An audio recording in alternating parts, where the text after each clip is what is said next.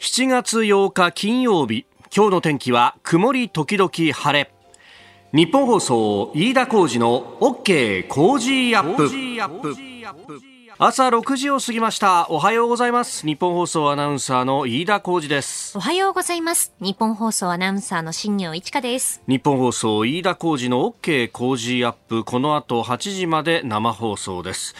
えー、いよいよ週末7月10日はね、えー、参議院選挙の投開票日ということで、まあ、それに向けて私も新業アナウンサーもいろいろ準備をしております。というのも、えー、10日あ日曜日の夜、まあ、8時2分前からなんですが、はい、えー、参議院選挙の開票速報の特番をですね、えー、特に第1部は私だと新業アナウンサー担当するということで、まあ、コメンテーターの方々もね、えー、工事アップゆかりの方々に出てもらって、はい、飯田康之さん、須田慎一郎さん、宮崎哲也さん。はい。はい、えー、それからね、辛坊治郎さんも電話でと、うん、いう形になってますんで、まあ、それに向けてね、いろんなところを行ったりなんかして準備をしなきゃいけないという感じなんですけれども。大丈夫ですか？何？どうした？なんかバテてますよね。それお疲れだと思うんですけどね、昨日もあるから。外に出るっていうのは、日差しを浴びるってだけでもずいぶん疲れるなっていうのはね、やっぱ、あの、自分が年取ったなっていうのはすごく思うんですよね。えー、それこそもう入社してから10年ぐらいは、もう毎日外に出るのが仕事みたいな感じで中継コーナーを担当してたんですけど、まあそれも今や昔という感じになったんだなっていうのをね、すごく感じるんですが、あのー、選挙についていろいろこう調べたりとか、あるいは、あのー、結構ね、人からいろいろ聞いたりなんかするんですけど、あの、知り合いに、何人かですが、あのまあ、公務員の人がいて、はい、まあ、そういう人たちって全国転勤するわけですよ。そうですよね。そうそうそう。うんうん、で、その、大体人事っていうものがですね、まあ、あの春先にこう出て、で、転勤していくなんていう例が結構あったりなんかするんですけど、このね、あの、選挙の仕組みっていうか、改めて調べると、へえなんてことが結構あってですね、あの、選挙、どこで投票するかみたいな話って、あの、選挙人名簿っていうのに名前が載ってなきゃいけないそうなんですよ。だから住民票を移したからそれでいいってもんじゃなくて、大体住民票を移してから3ヶ月ぐらいその場にいないと、その土地に居住しているってことが証明されないとですね、えー、これ選挙人名簿には名前が載らないと。で、大体、あの、3月、6月、9月、12月の一日に、えー、あ、あ3ヶ月住んでますねっていう人が、えー、登録されるっていうのが、まあ、ルーティンでは決まってるんですけれども、それだけじゃなくて、えー、選挙がありますよっていうと、その直前に、えー、選挙人名簿登録っていう、選挙時登録っていうのがあるんですけれども、うん、そのね、あの知り合いの、今年の春先に転勤してった人っていうのは、うん、まあ、大体あの、4月から5月ぐらいに、えー、転勤をしていくわけなんですが、はい、そうすると、この4月10日の選挙、その選挙直前の選挙人登録って、ギリギリ間に合わないんですよ。そうですよね。3ヶ月にギリギリいかないんですよ。でそうすると、えー、じゃあどどうするのっていうと、まあ、そういう人たちにもねいろんなあの選挙の投票の仕方っていうものがあって、えーまあ、あの、かつてその、居住していた、その、今選挙人名簿に登録されている、今まで住んでたところの自治体から、えー、郵便で取り寄せて投票するっていう仕組みとか、これ不在者投票っていうんですが、えー、いろんな方法があるんですけれども、これがですね、やっぱあのー不認知によっては早めにこう手配をしないとなかなかと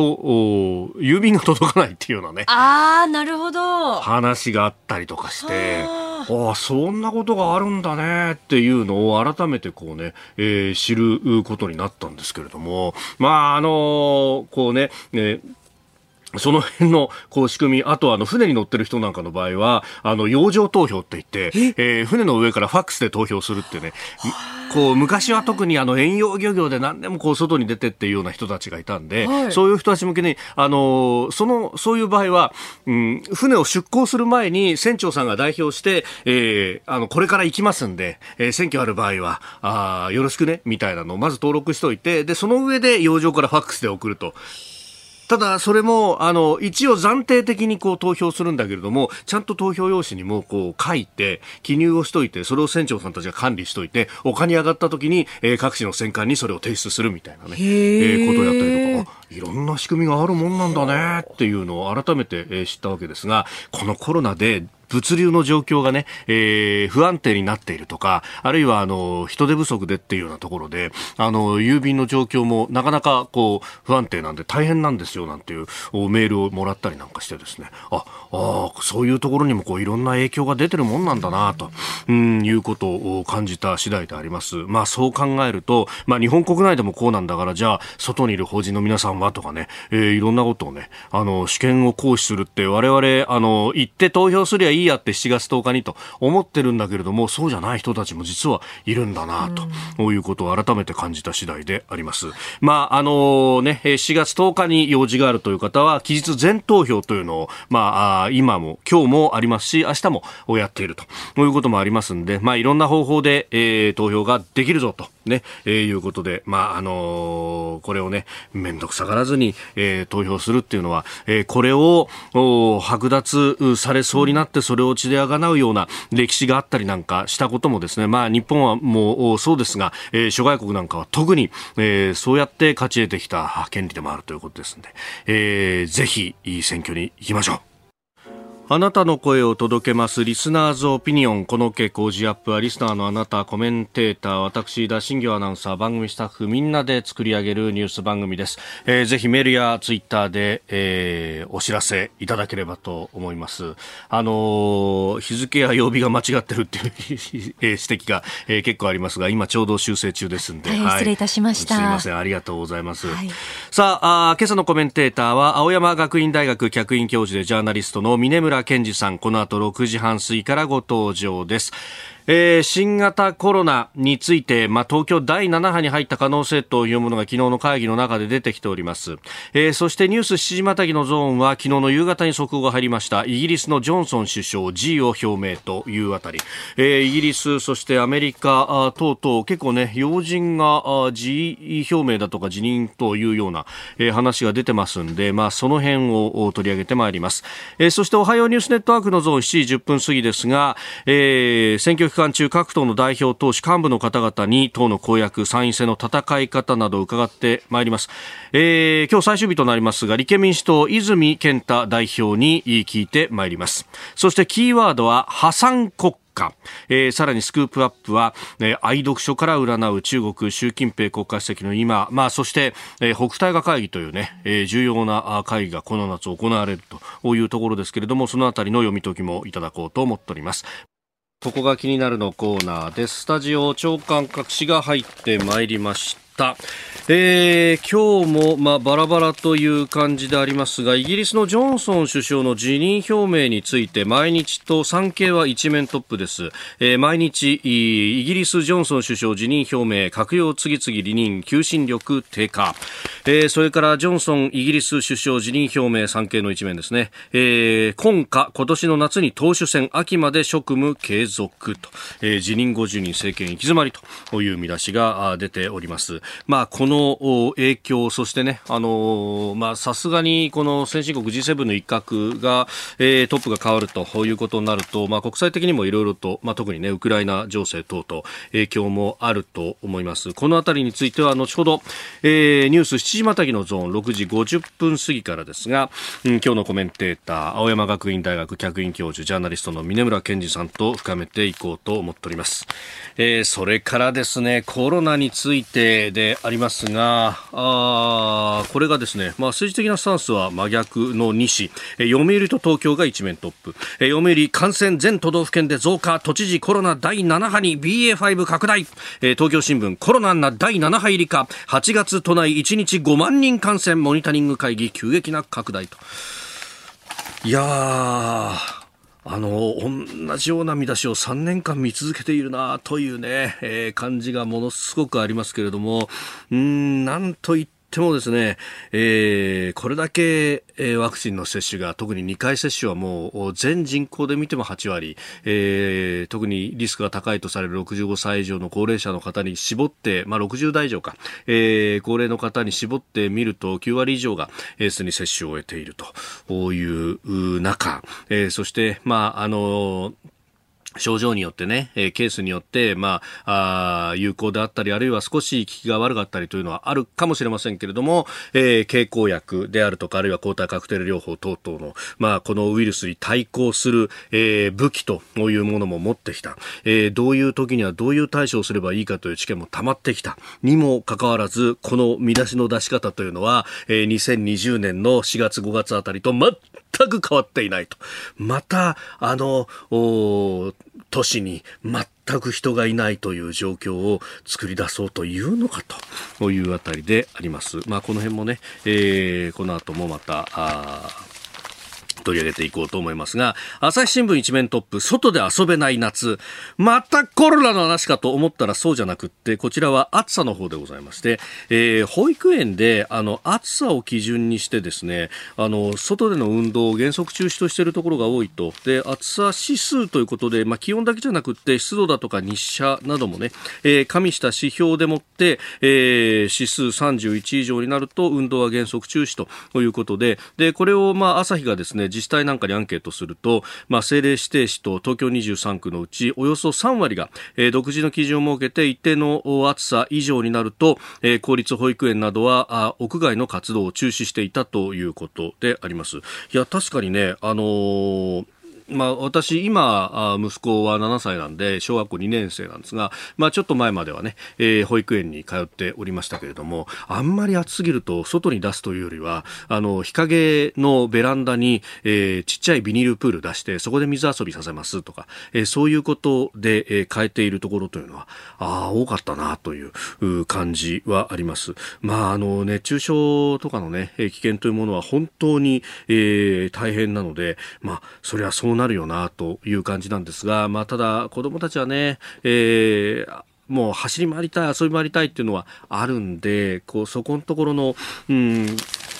バランスを取るのが非常にこう難しいと。まあ確かにね、見出しでも熱中症予防と両立悩む現場というふうにね、えー、書いてますけれども、うん、まあそこへ来てこのマスクをどうするというのもね、えー、あると。まあこれ、このあたりはね、あの、小児科医のお医者さんなんかに話を聞いたりなんかも、えー、しておりますが、うん、お子さんに関しては特に外での運動に関してはね、えー、あんまり、えー、マスクしなくても大丈夫だというのは、えー、もうすでに、まあ行政の方からも、えー言っているし、お達しも出てるんだけれども、子供自身がなかなか外したがらないと。うちの息子もですね、この間、あの、あんまり外でもマスクは外したくないんだよね、っていうふうに言ってて、おどうしてだよ、大丈夫だよって、先生もそう言ってただろうって、えー、登下校の時は外したらどうだっていう話をしたら、いや、でもコロナにはかかりたくないさ、なんて言っていて、あ、結構こうね、浸透してるというか、なんというか、えー、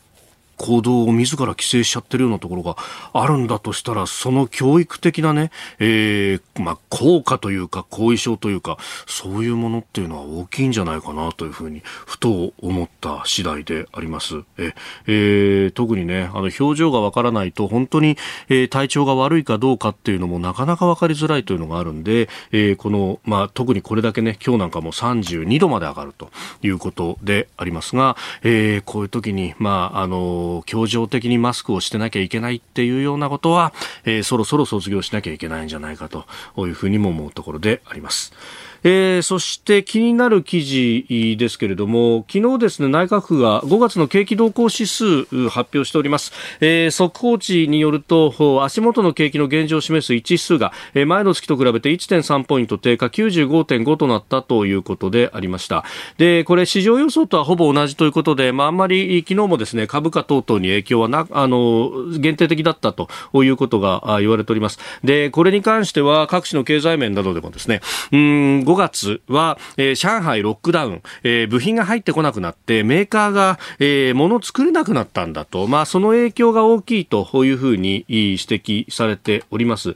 まあ、確かにですね、その一指数で見ると、鉱工業用の生産材の出荷指数であるとか、えー、耐久消費財の出荷指数、まあ、物を作ってそれを外に出していくというところの指数が、えー、下がっているので、えー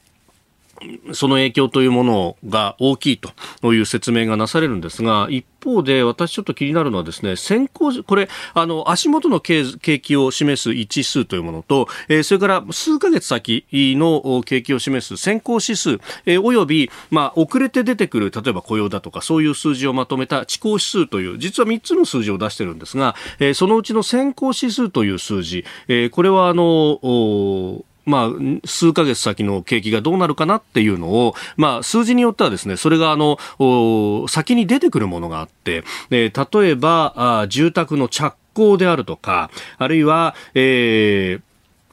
うん、在庫の部分と、まあ、在庫っていうものはとりあえずね、えー、積み上げて、そしてそれがまあはけていけば、えー、売り上げにつながるんで、えー、いいということになるんですが、あのー、そのね、あの、先行指数も実はマイナス1.5となって、これも2ヶ月、あ、えっ、ー、と、3ヶ月ぶりのマイナスの数字になってきたと。で、ここで、あの、このマイナスに引きをしたのが、えー、まさにその在庫の部分で最終需要材の在庫指数であるとか、えー、公共業用の生産材、まあこれ材料ですね、の在庫が積み上がったと。これ在庫が積み上がったっていうのはあんまりよろしくなくって、えー、要するに足元で、えー、消費が伸びていかないから在庫が積み上がるわけですよ。ということを考えると、この先の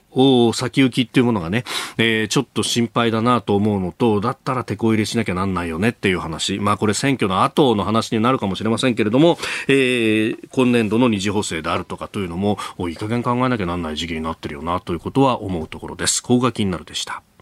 この時間からコメンテーターの方々ご登場。今朝は青山学院大学客員教授でジャーナリスト、峰村健二さんです。おはようございます。おはようございます。よろしくお願いします。お願いします。さああ、まずはですね、えー、新型コロナ東京で第7波に入った可能性ということで、先ほどね、新聞の一面のご紹介でもちょっと話しましたけれども、うん、ここへ来てまた感染者が増えてきたぞっていうのをね、えー、が、報道としても出てまいりました。そうですね。これ結構大学の私のクラスなんかでもちょこちょこ出た、はい、あの出ていまして、あとまあ身近なもう普通にもう周りに誰か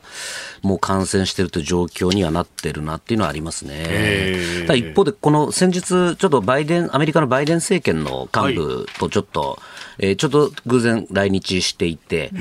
ー、その人とこう食事をしました。で、彼が言ってたのが、はい、いや、ようやく日本来れたと、かなり久しぶりだったんですね。うん、で、もう今、世界で最も生きづらい国、ナンバーワン、中国、ナンバーツー、日本。この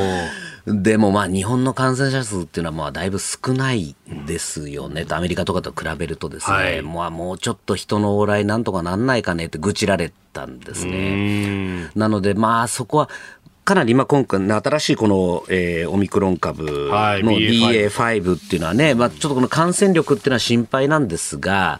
まあ、ここやはりその重症化、どのぐらい重症化するのかっていうところも、これも何度も言ってます。科学的にどのぐらいのリスクがあるのかっていうところと、経済っていうところの、あれですね、バランスを考えるべきですね。で、なんかちょっと今なんかこの最近の昨日の小池知事の会見もそうですけども、なんかこのタイミングでこう、またコロナ第7波、なんか、なんとかなんとかってこう、いろいろ言ってくるのと、はい、なんかこの選挙の時期っていうのがなんか重なってる感じもしなくもなくて、やはりそういう清掃の具には絶対になしてはいけませんし、とにかく科学的、客観的っていうところですよね。ここでどういう措置を取るかってことだと思いますね。ええー、メールもたくさんいただいてます。新宿区日時計の上にハムエッグさん、32歳の男性の方ですね。えー、もはや行動制限、営業自粛で対策するフェーズではないと思います。むしろ停滞気味のワクチンの3回目、えー、4回目接種にもっと力を入れるべきじゃないでしょうか。様々な意見ありますが、ワクチンは行動制限などよりもよほどコストパフォーマンスに優れた対策だと思うのです。というふうにいただきました。そうですね、まあ、3回目まだっていうのはちょっとかなりあれですよね。遅いですよね。あとまあね4回目もまあ高齢の方だけですけども、ねはい、これまあ始まってますもんねそうですね。BA.5 次第ではもうこれもうちょっとあの年齢を下げるっていうのも一つの選択肢だと思いますね、やはりかなり効果はありますよねオミクロンにも。特に、あのねあの重症化予防の効果というものはそうですね。かなりあるんだという今のこの数字とかを見てるとやはり、ま、ワクチンのこの因果関係っていうのはあるんじゃないかなと思いますね、うん、えー、それから新宿区エイ黒助さん、えー、何回同じことを繰り返すんでしょうか？コロナ対策、まあ、ウイルスの怖さに注意は必要ですが、あの1回目の緊急事態宣言の時のように感染が即重症、えー、入院重症化、エクモにつながれてというような状態じゃなくて、ウイルス自体も、まあ、弱毒化していませんか？と、それに合わせて対策考えるべきと思います。このままでは経済の方が疲弊してしまうと。本当におっしゃる通りですよね。もうゼロコロナ政策、中国がやって、まあね、ああいう壮大なる、この、はいなんていうんですか、実験をやったら案の定失敗してるわけですから、このね、ゼロコロナ、日本はゼロじゃないにしても、このね、やはりコロナ、はい、最速の方ばっかりこうやってるっていうのは、もう違うんじゃないのっていうところですね。で、アメリカのさっきの高官に聞いたら、で、アメリカどうなのっていう話を聞いたら、もうまずマスクはしてない。で、もう、あの、じゃあ、でも数は増えてるんでしょ？と増えてる。で、なんでってもうみんな気にしないっていうところなんです。まあ、それちょっと私極端だと思います。うん、やはりこのマスクの文化っていうのはこれやるべきだと思いますし、これコスト一番低いと思うんですね。このマスクで感染を防ぐっていうのは。うん、ここはあえてやるあの、外す必要ないと思うんですけども、マスクとか手洗いとかまさにその消毒で防げるんだったらそこはもう、しっかりやる。徹底しながら経済を動かすっていうのがいいと思いますね。ここでポッドキャスト YouTube でお聞きのあなたにお知らせです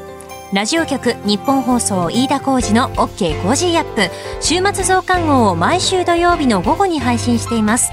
1週間のニュースの振り返りこれからのニュースの予定。今週の株式市場のまとめと来週の見通し。今注目の銘柄を深掘り解説してお届けしています。後半にはコージーアップコメンテーターがゲストと対談するコーナー。今月はジャーナリストの峯村健司さんと元航空自衛隊空将で麗澤大学特別教授の織田邦男さんの登場です。日本を取り巻く国際情勢そして安全保障などをテーマにお話を伺います。週末もぜひチェックしてください。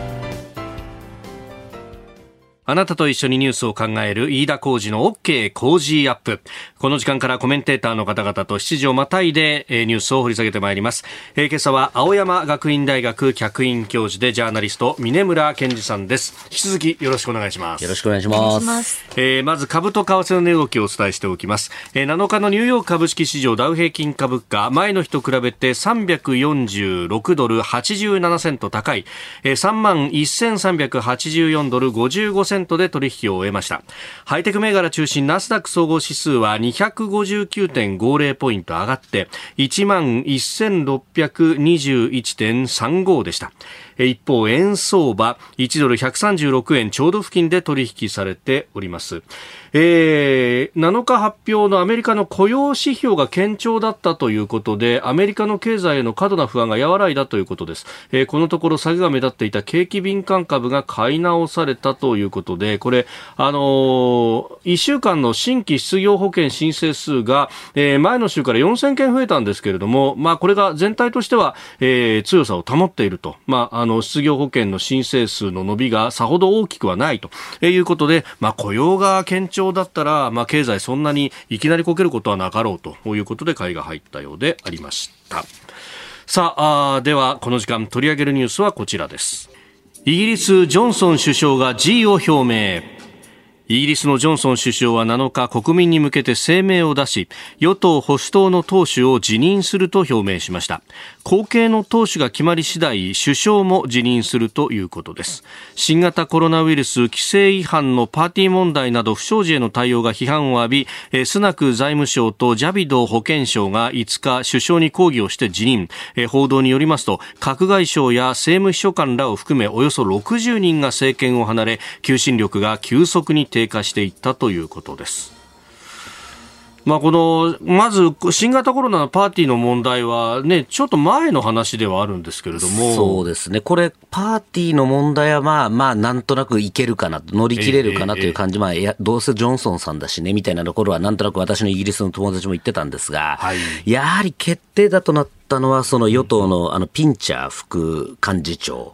の、あのいわゆる、えー、痴漢行為と。いうのが、これがやはり大きかったんだろうとい。うふうに思ってます。で、実は昨晩ちょうど、えっ、ー、と、今イギリスにあのサバティカルで行かれてるあの、細谷、はい、慶応の細谷先生とちょっと意見交換をさせてもらった、番組に出られてると思うんですけども、ね。はい、まあ、やはり細谷先生ともお話をしてて、あの、向こうのテレビどうですかって話をしてたら、やっぱりもうそのセクハラとか、その、えっ、ー、と、痴漢の話が持ちきりだと。でも、ももっと言うと、ウクライナ問題よりもそっちの痴漢問題の方がメディアは取り上げてると。なるほど。いうぐらいもう盛り上がっているという話でしたね。うん。で、これ、痴漢を実際に起こしたのは、この副幹事長であって、はい。えージョンソン氏本人ではもちろんないわけですが、これがその直接波及するっていうのがね。これ実はそのまあね、あの人は誰しもまあ過ちは犯すんですが、はい実はこのピンチャー氏が、この、えー外務省の幹部をややってた時、外務次官をやってた時にも、実は似たようなそういうセクハラ行為というのを実はやっていたと。で、どうもそれを知っていながらジョンソン氏はこの副幹事長に起用したということで、じゃあ、おお前もそれって同罪なんじゃないかと。ええまあそうなりますよね。任命責任ってまあ日本でも重いので、はいそういう話でどうもこれは炎上したというところですよね。しかもそれ最初に追及された時には、いやいや、俺知らなかったんだよ、こいつがこんな性癖だって、なんて言ってたそう。なんですよ、これがまたね、もう2点、3点どころか5点、6点ぐらいしたというところでですね、これはまあもうどうしようもないかなっていう感じでした。だから昨日もあのいろんな世論調査を見ててもですね、私、はい。一時期、まあ、あの一部のイギリスのメディアなんかは、これ、解散するんじゃないかっていう、破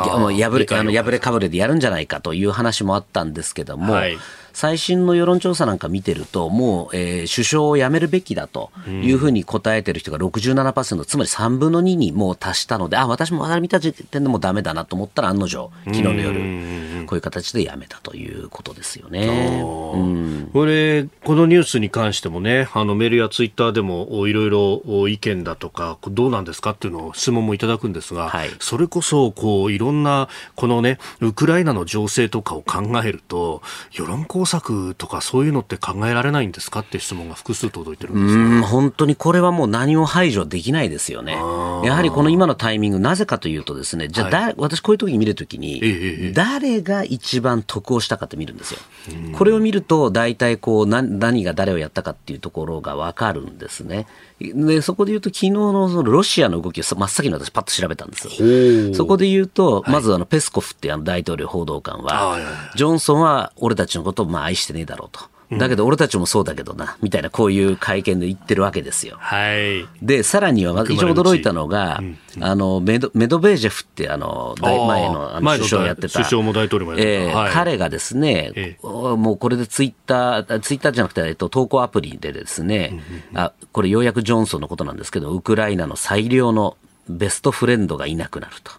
これでウクライナの勝利も危なくなるよね。で、さらにはその後、ドイツやポーランド、バルト三国からのニュースも待ってるぜ、みたいな、こう、いかにもこの、ほ他でも政局起きて、こう、ドミノになればざまみろみたいなことをこう書いてるわけですよね。しかも結構早い段階で、その、あの、なんつう、ツイッターというか、その、発信をしてるんですね。なるほど。ってことを考えると、なんとなく予兆は見ていたのかなというところは、類推はできますよね。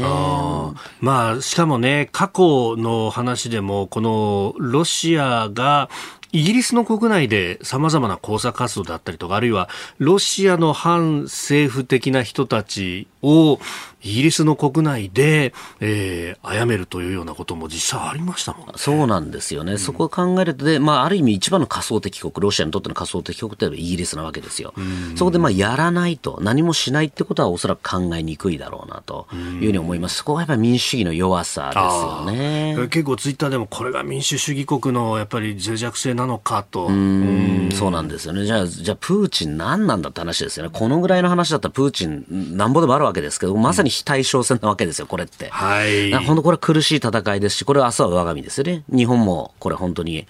考えなきゃいけないことですし、やはりそうは言っても私一番心配してるのは、こんだけロシアが喜んでるってことはですよ。はいやはりこれ何らかしらのこのウクライナ侵攻に対する、このいろんな制裁とか圧力っていうのが緩むリスクっていうのは私これ考えなきゃいけないだろうなと思ってます。うん。で一つも嫌な話としては、はい。6月にあったのフランスの,、はい。あの大統領選。大統領選。総選挙ですね、はい。これなんかも、まあ、ある意味与党がボロ負けしたわけですね。で、えーいわゆる極左と呼ばれてるところ、極右と呼ばれてるところ、極右なんか特にこう、ロシアが支援してたんじゃないかと言われてる政党が圧勝していると、ええ。いうことを考えると、こう少しずつ長期戦にまあ、プーチンがこう、長期戦にこう傾いたタイミングで、こう中からフランスがガタガタ来てる。イギリスもこういう形で、せね、こう、えー、首相が降りるみたいなことになってくる。政局になるってなると、これ権力の空白が起こるわけですね。えでおそらくなんですが、この、まあ、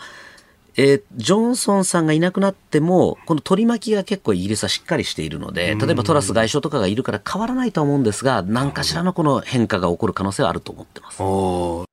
イギリスのジョンソン首相辞表明というニュースがありました。まあ今年というのはこの先進各国民主主義国で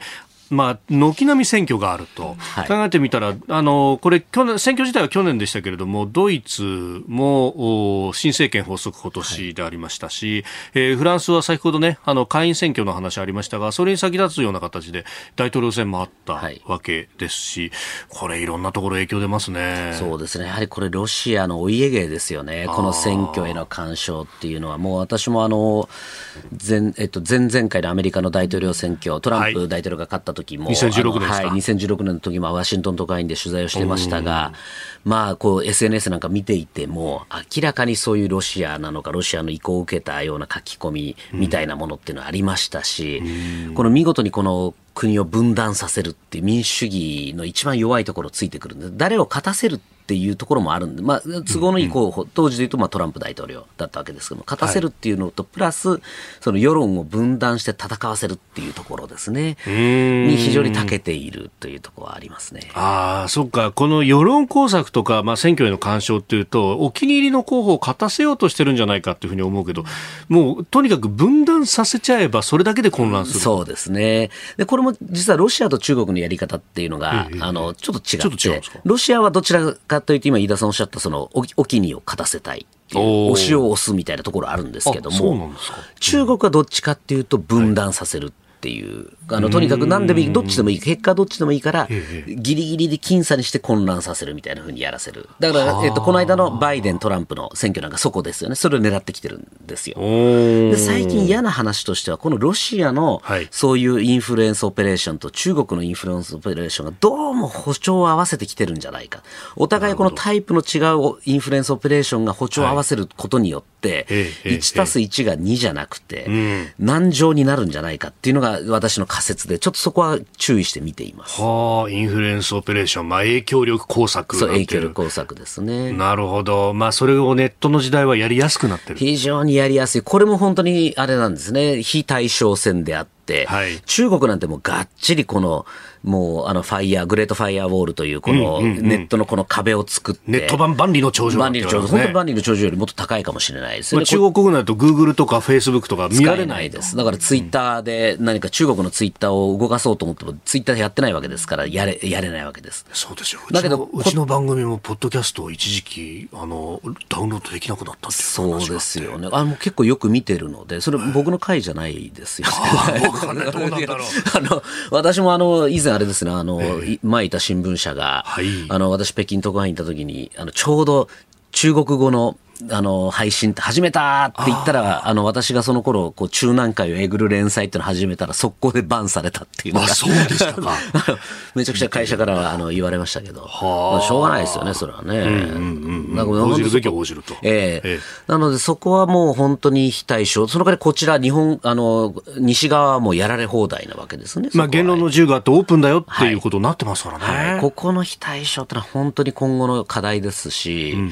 なもうなかなかこれ防ぎようがもうないですよね。で、そこへ来て、アメリカは、あー秋にはね、もう中間選挙を迎えるというところそうでねですね。。あの、実はちょっと気になるニュースが昨日あって、はいあの、ホワイトハウスのケイト・ベディングフィールドっていうあの広報部長、まあ、い一番その広報をこう司っている、えー人間が退任するって発表したんですね。でこのケイトは私もよく知っていて、はい。まだ、えっと、40歳ぐらいじゃないですか、若手の女性って、あのー前回のバイデンのまさに、えー選挙の時も、このバイデンのこの選挙の、えーキャンペーンを。キャンペーンの仕切ってた、ものすごい優秀な。なるほど、メディア戦略とかはい、そういうのも。もうあの頭もいいですし、で、彼女が辞めると。で、これって結構大きいと思ってて、実はこのケイトがいなければ前回の大統領選は多分勝たなかっただろうって言われてるぐらい、メディアのその対策をうまくやってたんです。で、もうそれこそバイデン氏が副大副大統領やってた時からずっとこの広報担当をやっていたオバマ政権の副大統領から。はい、へえ、そんな前から。はい。で、この腹心中の腹心が逃げられたっていうのは、これ結構バイデンにとってみると痛い。で、先日、まあ、そのバイデン政権の幹部なんかと、こう、意見交換していても、はい、もう今度の中間、今度秋の中間選挙は多分もうボロ負けする可能性っていうのを、このトランプ、あの、バイデン政権の幹部ですら懸念してるってことを考えると、ひょっとしてこの、もう、ま、もうこのままだとまずいんじゃないかってことで、辞めてる可能性。もちろん家族の、家族と一緒に過ごしたいっていうふうに言ってることが理由になってますけれども、私はそこわからないですよね。やっぱりこの、このまま行くと泥船、泥船で沈んでしまうと。ああ、で、自分のキャリアを考えると。はい。まだね、若いですから、今後のキャリア考えたら早めにこう抜けた方がいいんじゃないかってとこあるかもしれないですね。なるほど。それは不安定にまたなっていきますね。イギリス、アメリカってこの一番ロシアに圧力かけてたところがガタガタ来始めるっていうのが、これよあまり良くないなと思いますね。おはようニュースネットワーク。取り上げるニュースはこちらです。立憲民主党泉健太代表に聞く参院選の公約。参議院選挙はいよいよあさって投開票日を迎えますが選挙期間中のこの時間は各党の代表党首幹部の方々に党の公約や参院選の戦い方などを伺ってまいります。最終日の今朝は立憲民主党代表泉健太さんです。えー、ということで、お忙しい中ですけれども、すでに電話がつながっております。泉さん、おはようございます。はい、おはようございます。よろしくお願いします。はい、どうぞよろしくお願いいたします。朝早くから、そしてお忙しい中ありがとうございます。全国を本当に文字通り飛び回っていらっしゃいますが、今ここまで来て代表手応えいかがですか？そうですね、今日も今、このラジオが終わればすぐ駅の前に立つんですけれども、もともと昨年の総選挙以降、ですね非常に厳しい状態からのスタートでしたが、はい、まあ、そういった意味ではあの各地で検討しているというふうに思っています。徐々に立て直しの過程に入ってきているなと、まあ、そんな実感をしていますね。あのー、その衆院選があった後にこう代表に就任して、であのー政策も含めて愚直に訴えていくんだということを、あの、当時もインタビューで、えお聞きしましたけれども、はい、そのあたり、この、聞いてらっしゃる方の反応の変化というものはいかがですか？えやっぱり今回、あの、論点設定、争争点設定ができたっていうのは非常に大きくて、これ、立憲民主党が物価高と戦うと、やっぱりもし言っていなければ、うん、まあ、これだけの物価高が争点にならなかったと思います、うん、まあ、その意味ではやっぱり国民の皆様のです、ね、生活実感に合わせたこの参議院選挙の論戦をまあ、あの我々が主導することはできてきているかなというふうに思っています。うん。その辺の物価高物価高対策、具体的にはどういったことをやろうとしていらっしゃいますか？やっぱりあの当初はですねウクライナ情勢による、まあ、物価高だというふうに言われていたものが、はい、まあ、どんどん円安が深刻になっていきますと、うん、やはりこの円による、まあ、円安による物価高というのは、ウェイトがどんどん高くなってきているわけですよね。はい、でこういうことに対してまあ、岸田総理が、まあ、年金生活者への対策をしていないことと、食料品の対策を事実上、ほぼ何もしていないということ、われわれ立憲民主党の方からすれば、まあ、小麦の価格は政府が決めているので、これを引き下げるべきだということや、はい、あるいは年金の追加給付、まあ、そしてやっぱり一番大きいのは消費税の引き下げですね、はい、でこれはもう経済政策として非常に重要な局面になっていると思います。えー、スタジオにはあジャーナリスト峰村健二さんもいらっしゃいます。あ泉さんあのご無沙汰しております。おはようございます。峰村です。どうも、あのいくつかちょっと安全保障を中心にちょっと伺いたいんですけど、はい、昨日あの政見放送を拝見しました。で、はい、その中でこの宇宙サイバー電磁波でこうの能力を強化するんだとおっしゃってたのは、あなるほどなと思ったんですけれども、はい、このあたり、具体的にちょっとあのご教示いただけないでしょうか？はいあの立憲民主党は当然、安全保障にも責任を持つ政党として、はい、えー、ただこう、理念的なあ平和ということに加えて、ですね、はい、やっぱり現実的なあ安全保障の体制は整えなければいけないと思っています。うん、ですのであのこのウクライナ紛争を見ても、ですねやはりこのドローンが使われたり、あるいは、まあ、ウクライナの通信設備が破壊された後に、イーロン・マスク氏がですね、衛星通信を提供するだとかですね、はい、まあ、新しい技術っていうのは、これもまたウエイトが高まってきていますので、はい、まあ、そういったものを踏まえて、自衛隊の装備品の更新をしていかなければいけない、うん、でこれやっぱりやるべきことだと思うんですね。うん、一方であの一点豪華主義のようなですね、まあ、原子力潜水艦だとか核共有というのは、これは現場の自衛隊も求めていないし、日本の安全保障の専門家たちからもですね、これはちょっとやっぱり違うんじゃないかという声が上がってますので、われわれは落ち着いた安全保障政策、防衛政策、まあ、これをやはりあの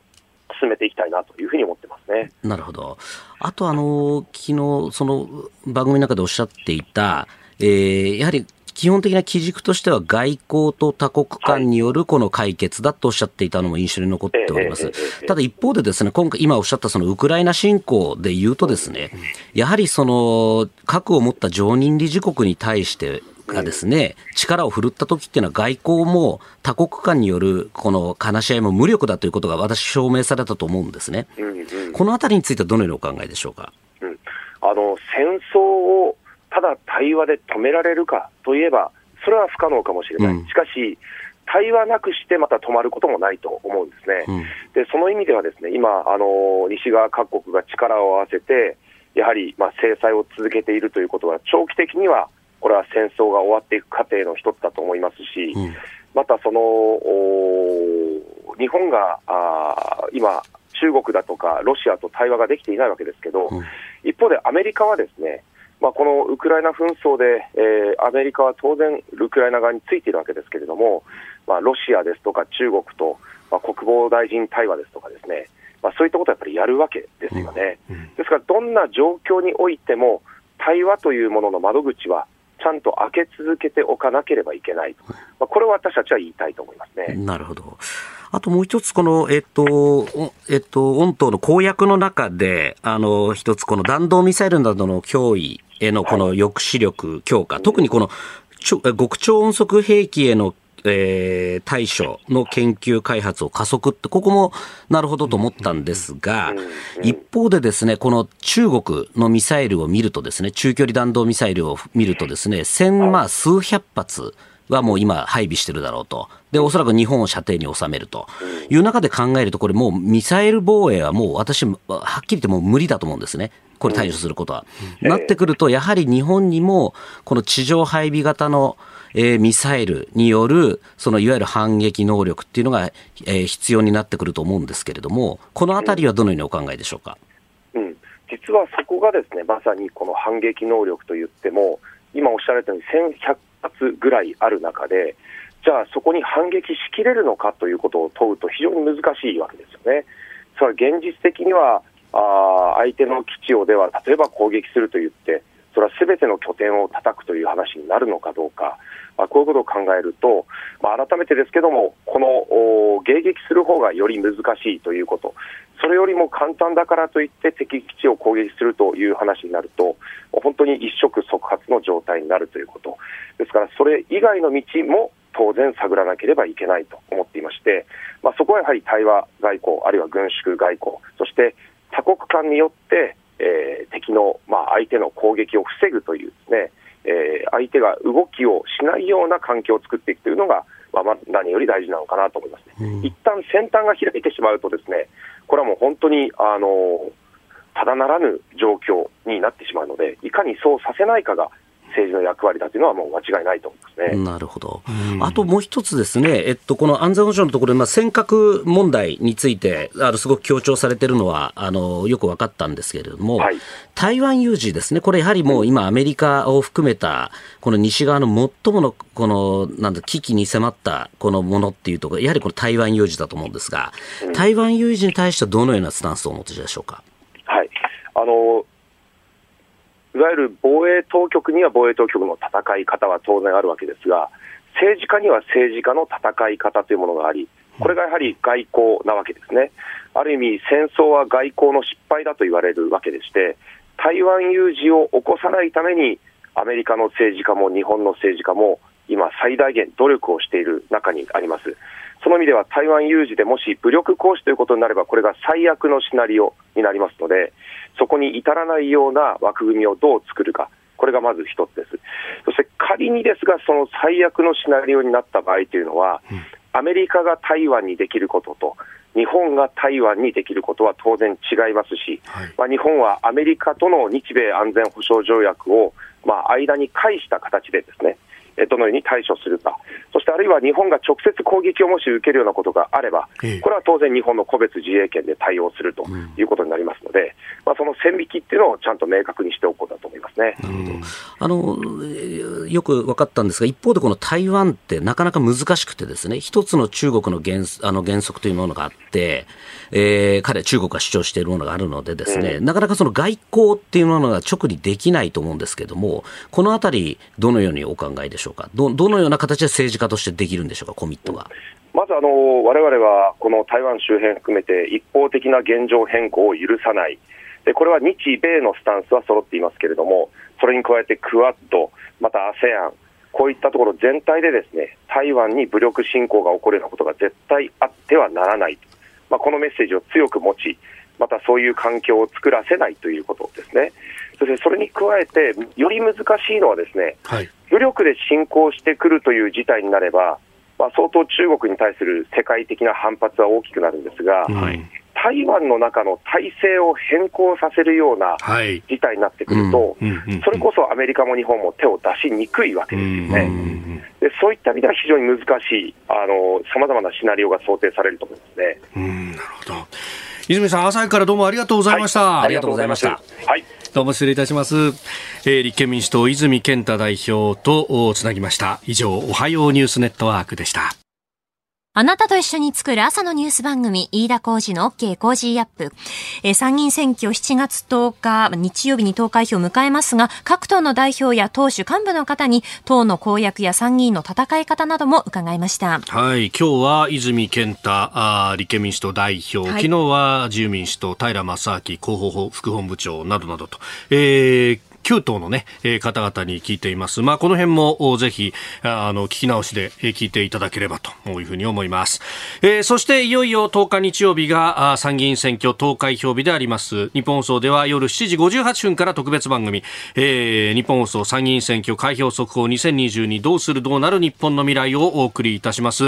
えーということでですね、えー、ぜひこちら聞いていただければと思います。そして11日翌日月曜日工事アップも参議院選挙スペシャル、えー、コメンテーターは評論家宮崎哲也さんであります。まあ工事アップでおなじみあの方も電話で出演をいたします。そして12日火曜日 SBIFX トレード社外取締役で経済アナリストのジョセフ・クラフトさん。13日水曜日数量政策学者高橋洋一さん。14日木曜日ジャーナリスト鈴木哲夫さん。15日金曜日外交評論家内閣官房参与三宅邦彦さんというコメンテーターラインナップです。はい。地上波の日本放送はもちろん、ポッドキャストや YouTube、ラジコのタイムフリーなどでもチェックをお願いします。そして同じく、ポッドキャストで配信しているプログラム、日本放送報道記者レポート2022のお知らせです。日本放送の報道記者が日々取材した情報をお送りするポッドキャスト、毎週木曜日の午後に更新しています。今週のテーマは、2022年上半期の自動車業界の振り返り。担当は日本放送自動車担当、畑田中秀夫記者です。好調な決算の陰で半導体不足、原材料価格の上昇など問題は山積しています。カーボンニュートラルの課題に最新の動きもお伝えします。地上車地上波もポッドキャストもどうぞお楽しみに。来週も飯田浩二の OK 工事アップをよろしくお願いします。続いて教えてニュースキーワードです。破産国家。ぎょっとするキーワードでありますが、日本のことではありません。アベノミクス反対とかそういうことではなく、これはスリランカのことであります。えー、スリランカでは外貨不足による輸入停滞で物価が高騰しまして、6月のインフレ率が前の年の同じ月と比べて54.6%に達し、過去最高を更新しました。えー、ウィクラマシンハ首相が今月5日、国の破産を宣言しています。まあ国会の答弁などで、えー、バンクラプトカントリーというようなね、破産国家という言葉も使っていたようなんですが、いや、スリランカこれ本当深刻ですよね。この本当にこの言葉を聞くとは思わなかったですよね。うん、過去70年で最悪の金融、もう食料も燃料も薬も買えないみたいな状況になっていると。えー、で実はこの破産国家って言葉私最初に聞いた、あの、リアルに聞いたのは2018年にワシントンに行った時にですね、当時まだトランプ政権だったんですけれども、えー、えーとちょうど新しくできた国際最開発金融公社という、その政府系の金融機関ができた、そこの初代の、えー、総裁だったアダム・ベーラーという総裁にインタビューをしたんです。でその時に彼がこの言葉を使ってたんですね。ほうほう。でどういうことかというと、うん、このまま中国のえー、1対1路というこの投資によってですね、はい、途上国がどんどんこのまま借金付けになる、まあ、いわゆる債務の罠。あのお金が返せなくなって土地を取られていくと、はい、港を取られたりこう空港を取られたりとなっていくと、そのままお金がどんどん返せなくなってで土地が取られるだけじゃなくて国がそのままもう破産してしまうんじゃないかと。そうなって事実上の反植民地中国の反植民地になってしまうことを非常に恐れていると、だから彼、そういうような国に対して、えー、アメリカを中心としたこの西側が融資を提案するために僕らは作ったんだっていうふうにおっしゃってたんですね。でその時にそのベーラー総裁が言っていたのが、はい、まさにこのスリランカっていう言葉を言ってたんですよ。でちょうどその時ってあのスリランカの南部の、はい、えーと、ハンバントタそうですね。こうで、まさにこの債務の罠お金が返せなくなって、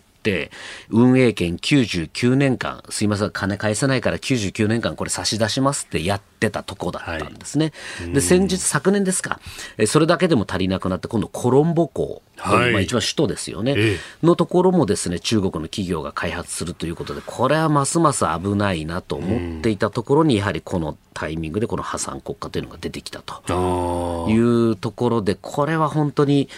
スリランカ自体がこのまま中国依存がもっと高まるんではないかというのを非常に懸念しておりますね。あこれね、もともとというか、あの直接の引き金になったのはコロナで観光客が来なくなって、外貨を稼ぐことができなくなった、えー、そうすると外貨建てで借金抱えてるから、その原資がなくなって返せなくなったっていうことを言われますけれども、元の元のこされた借金というのはそこですもんね。そういうことですね。だから結局、これってあの同じダブルトラックで流れてるものなので、そこでこう国の経済自体がなくなると借金返せなくなる、ますますっていうことでこう、本当にこう雪だるま式。にどんどん国としていかな立ち行かなくなる、でやはりそれ、うまく甘い言葉で言っていくわけですよ、今ちょうどその太平洋諸国にも言ってるのもそこら辺ですよね、中国が。これちょっと話続いて、この中国がじゃあ今、足元どうなっているのかというあたりについて、スクープアップでもね、はい、えー、引き続きお話を伺っていこうと思います。はい、今日のキーワード破産国家でした。続いてここだけニューススクープアップです。この時間最後のニュースをスクープアップ愛読書から占う中国習近平国家主席の今後。中国の習近平国家主席はこの秋異例の3期目を目指していると報じられておりますが今朝この時間はジャーナリスト峰村健二さんに習近平氏の愛読書から占う今後について解説いただきます。いやまさに前回ご出演いただいた時というのが、はい、週刊ポストで連載がいよいよ始まるよというタイミングで、ね、ちょうど前日ぐらいでしたね。ね、はい、でその時お話しいただいたのがこの習近平氏がいろんなところでメディアに映るけれども、その表情じゃなくて、その後ろにあるものを注目してるんだって話をされてました。はい、本棚に注目されてると話をされてましたよね。あの、一応彼がこう、習習近平氏がよく言ってるのは、この読書が好きだって言ってるんで、やはりそういう意味ではこの本をっていうところがあって、ったんですね。はい、でその中でこの一つ私注目したのがこのロシアのこれ1800年代ですか、ええ、出されたこのチェルネチェルヌイシェフスキーというこの作家が書いた「何をなすべきか」とこの分厚い520ページある。おおすごいですね。しかも二段組で。二段組のもう本当に読むのに苦しんだんですが、この本が好きだっってなんでこの本が好きなんだと。なるほど。あすみません、一個も面白くないんですね。一個も面白くない。もうよくわかんない。なんか恋愛小説なんですよ。で、恋愛小説、なんで、その、習近平と恋愛小説って、なんかいまいちこう、くっつかないなと思ってて。ね、あんなガチガチな感じのイメージの人ですよね。で、読んでも全く、一回読んでも全くピンとこなかったんですね。ほうほうほうほうで、二回目読んだ時に、おっとと思って、はい、確かにちょこっと読むと、なんか急に文体が変わるところが気づいたんです。でそこになんか。突如としてその主人公女性なんですけどその女性が俺あの私あいつ好きこいつ好きみたいなその惚れた腫れた話をずっとしてるんですけど突然変な男が出てくるんですね、はい、でその男がラフメトフっていうこの男なんですけどもこの人がなんかいきなりこうやっぱり社会はもっと平等じゃなきゃいけないとかなんかこうあの男はこんなもんなんだみたいなこうこう話とか。いきなりマッチョの話マッチョの話し始めし始めるんですね。で今のこのやはりこの金持ちを許しちゃいけないんだみたいなことを言ってなんかどうも革命っぽいようなことを語り出すシーンがちょこっと入ってるんです。でどうも過去のインタビューとか調べていくと、はい、で習近平はこのラフメトフのことを憧れて俺のこの目標だって言っていたっていうところが分かってようやくそこでつながったんです、ね、ほうその恋愛小説の部分じゃなくて、はい、で実はこれも後でこのチェルヌイシェフスキーのことを調べたらですね彼もそのもともと最初にこの社会主義というものをこ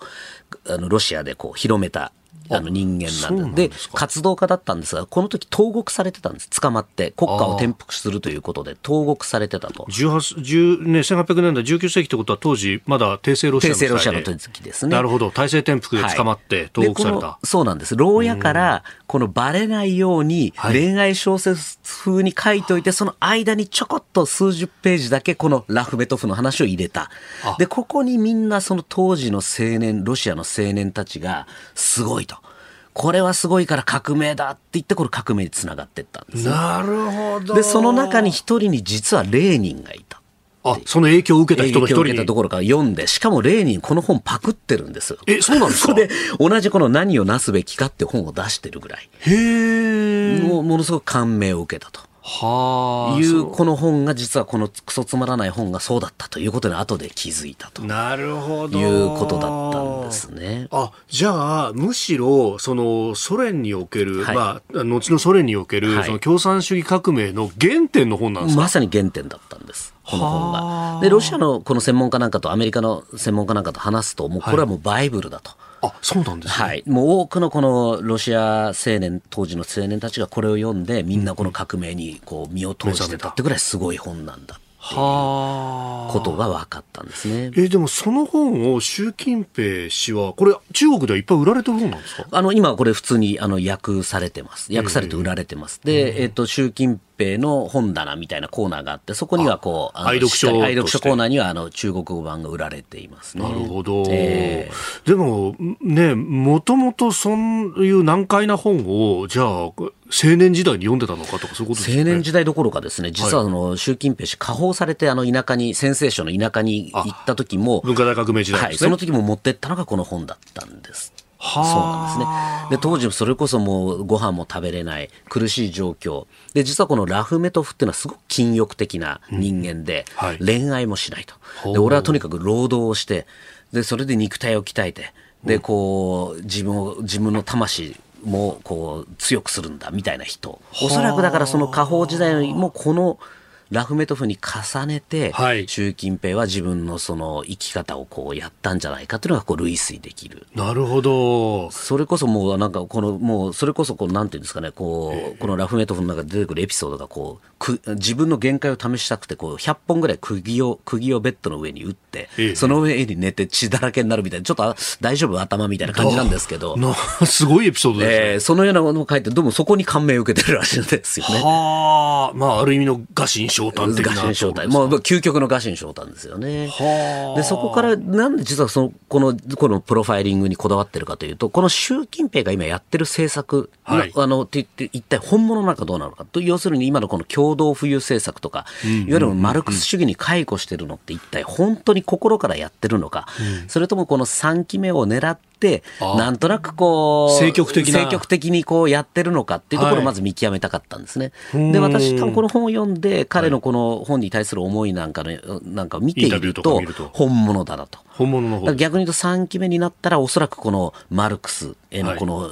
系統というマルクス主義の系統っていうのはどんどんこれ強まるんじゃないかなということがこの本から類推できますね。なるほど、うん、ここ一連のその改革開放の政策、はい、まあどちらかというと資本主義にこうね、はい、あの転んでいくような政策を、まあ習近平氏は非常に批判的にこう見ていて、むしろそこをこう変えようとしているっていうのは、もうじゃあある意味原点というか筋金入りの部分がある。だという結論ですね。やはりこういう、はい、こういうのと、いくらこう演説って彼らもまず本音って言わないですから、ええこう本音を知るのはこういう何を読んでるか、どういうふうな、こう、人と会ってるかっていうところが大事なんですよね。でもそう考えると、じゃあ少しぐらいというか、経済が多少傷ついたとしても、はい、もうこれはもうマルクス主義に回帰していくんだと。おっしゃる通りです。このラフメトフなんかもまさにそんな貧しくたっていいんだと。俺はそのとにかくみんなのために平等でっていうところをこう志して生きてるっていうのがこの彼のとにかく節約する節約するんだと。贅沢は敵だって言ってるわけです。これもまさに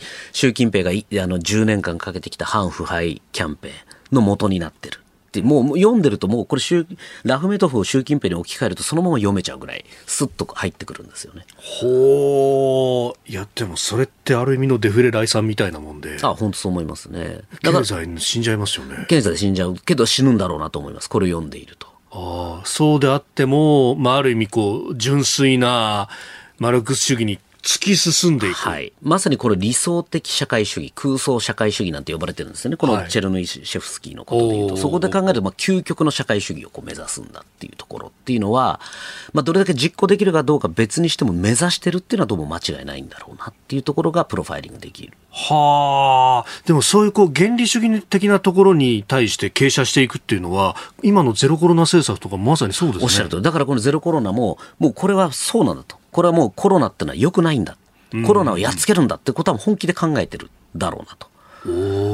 だからこれで北京市の書記があと5年続けるんだっていうのもまさに、ねえー、うん、習近平の次の3期目の終わるまでやるんだってことをおそらく暗示してるんだろう。ああ、そうか、5年っていうのはそこの計算になってるわけですか。そう思いますね。はあ。いや、でも、これ人類の過去の歴史を紐解くとですね、はい、現実にどうアジャストしていくかっていうのと、原理主義的な政策って真反対になって、それってものすごく惨禍を生んでしまったっていうところもあるわけじゃないですか。ありますね。それこそ共産主義についてだって、こう、カンボジアのポルポトであったりとか、こう、ね、悲惨な歴史ってのはたくさんあるわけじゃないですか。はい、